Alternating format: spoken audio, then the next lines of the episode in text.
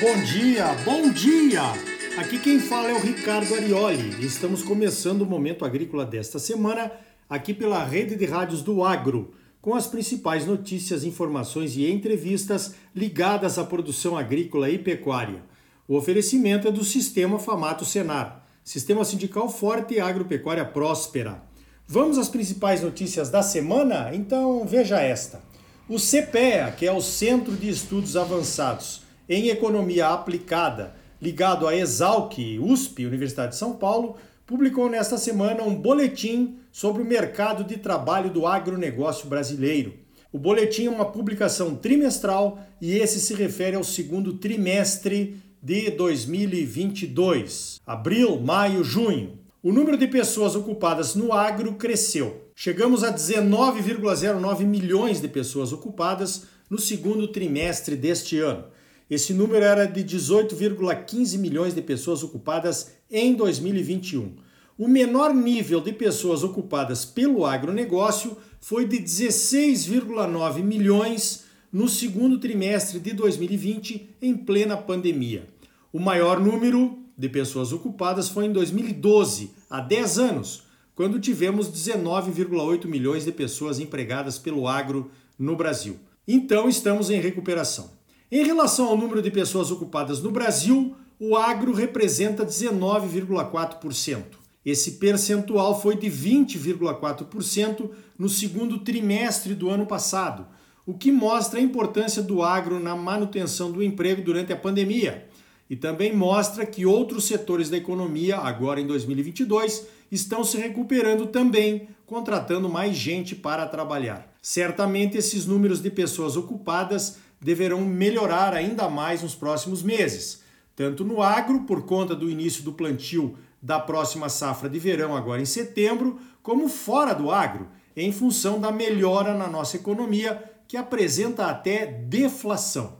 Outra publicação, essa do IBGE, chamada de Pesquisa Nacional por Amostra de Domicílios, o PNAD, mostra que a renda média dos trabalhadores do agro foi a que mais cresceu nos últimos 10 anos. O crescimento da renda dos trabalhadores do agro, comparado com os dados de 2013, foi de 12,7%, descontada a inflação do período. Veja esta: a CNA, a nossa Confederação de Agricultura e Pecuária do Brasil, está ajudando produtores a renegociar dívidas com os fundos constitucionais. A CNA está promovendo mutirões de renegociação e os descontos podem chegar a 90%. Se você estiver com problemas de inadimplência com recursos tomados nos fundos constitucionais, aqui no Centro-Oeste, a UFCO, Procure o sindicato rural de sua cidade e veja como participar dessas renegociações. É uma oportunidade e tanto. Veja esta. Interessante o que aconteceu numa entrega de títulos de propriedade de terras pelo INCRA a assentados da reforma agrária. O fato aconteceu em Parauapebas, no estado do Pará. Pois não é que o MST, o movimento do Sem Terra, impediu que 120 famílias recebessem os seus títulos de propriedade?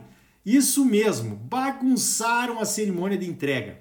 Para que impedir a entrega de títulos de propriedade para assentados depois de décadas de espera? Fala para mim. Esses assentados de Parauapebas, da Gleba Palmares, estão esperando seus títulos desde 2006. É mais ou menos o mesmo que tentar impedir aquela retirada do cabresto, né? É como tentar impedir a entrega da carta de alforria de um assentado.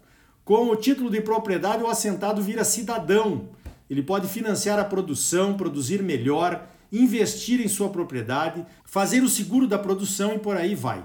Sem o título, de certo, vai continuar como militante do MST, né?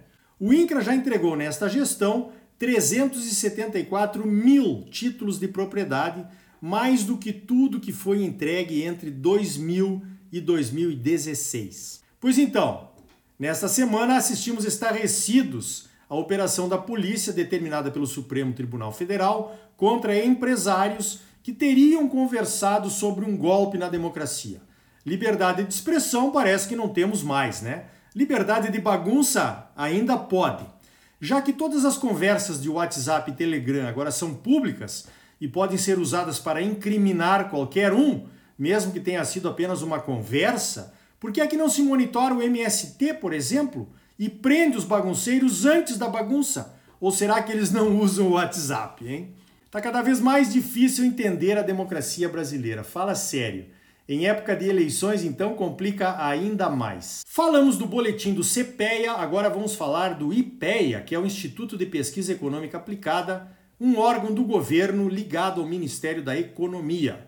O IPEA participou de um evento da Conab nesta semana e apresentou algumas projeções da nossa economia para 2023. O produto interno bruto do agro, o famoso PIB do agro, que é tudo aquilo que se produz, se armazena, se transporta e se vende, industrializado ou não, vai crescer em 2023.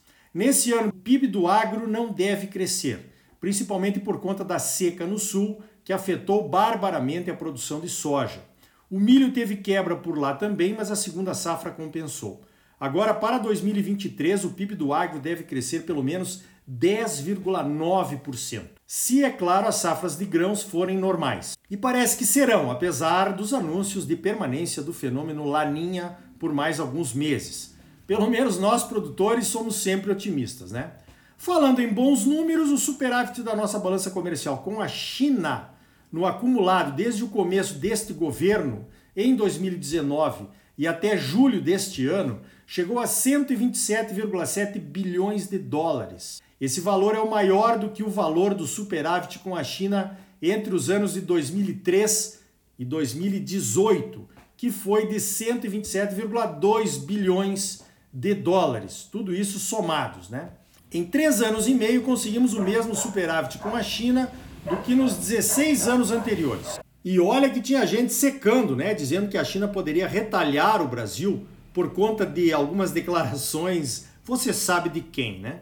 Isto mostra que a China e o Brasil estão fortalecendo a sua parceria comercial, pois temos economias complementares e não competidoras. Que continue assim e vai continuar com certeza por conta da recente abertura das importações para a China de milho do Brasil, entre outros produtos, muito bem negociada pelo Ministério da Agricultura. Falando em mercados, o Brasil está liderando uma iniciativa de países emergentes que estão se sentindo ameaçados pelas políticas ambientais da União Europeia, que pretende restringir a entrada de produtos ligados ao desmatamento.